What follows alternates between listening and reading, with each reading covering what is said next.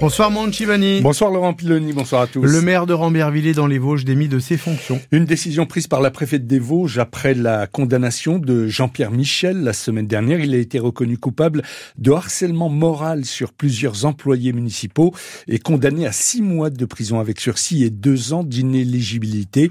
Dans un communiqué, la préfète des Vosges explique avoir appliqué le code électoral. C'est désormais la première adjointe qui est chargée de gérer les affaires courantes.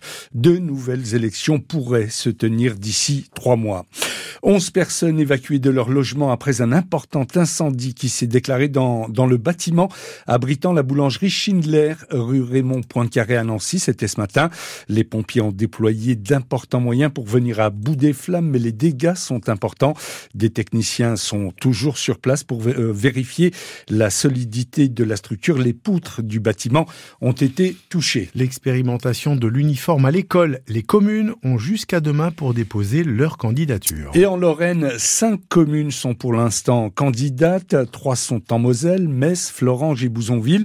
Une en Meuse, il s'agit de Bar-le-Duc. Et dans les Vosges, Bulgnéville est la seule commune du département à avoir déposé sa candidature pour expérimenter le dispositif à la rentrée prochaine. Le sujet, on le sait, divise. La mesure pourrait être généralisée en 2026. Mais qu'en pensent les premiers concernés? Arthur Blanc a posé la question à quelques lycéens dans les rues de Nancy. Moi, je pense que ça peut être bien. Euh, et je pense que l'uniforme, ça peut être bien euh, bah, pour éviter euh, bah, cet harcèlement. quoi. J'ai pas envie. Genre on sera un peu tous pareils. Au moins on a un code vestimentaire et au moins tout le monde s'adapte et puis, puis c'est tout. Moi quand je viens pour m'habiller au lycée et tout, quand je choisis ma tenue, bah ça me permet d'exprimer genre une partie de ma personnalité. Mais après je peux comprendre que l'uniforme il a quand même des avantages surtout pour essayer de limiter les inégalités sociales. Si tout le monde porte l'uniforme, je ne verrai pas pourquoi je ne le porterai pas. Puis même si certaines personnes se sentent ridicules, au moins tout le monde sera à la même enseigne, donc euh, moi ça me poserait pas de problème, enfin je, je vois pas d'inconvénient.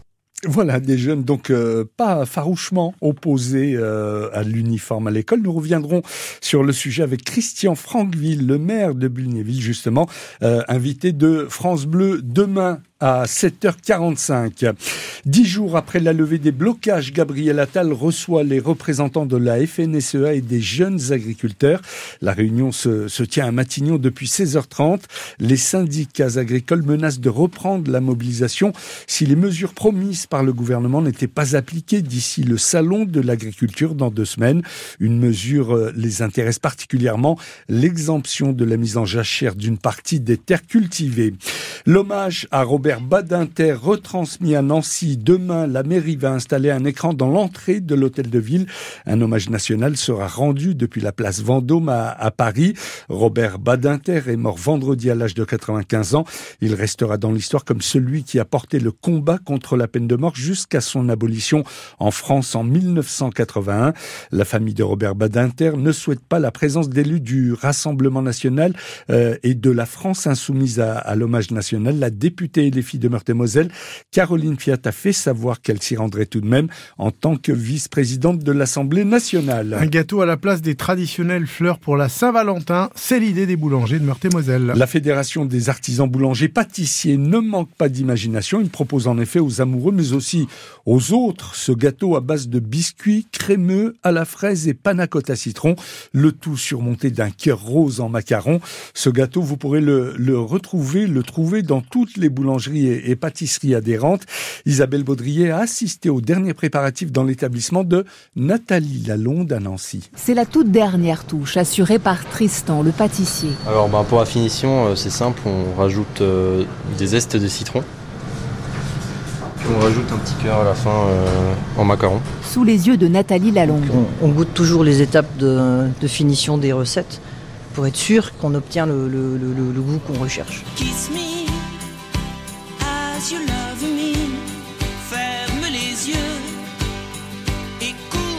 Le kiss me donc. Mais qu'y a-t-il d'amoureux dans cette pâtisserie C'est surtout la déco, hein, parce que hein, le, reste, euh, ça reste très classique.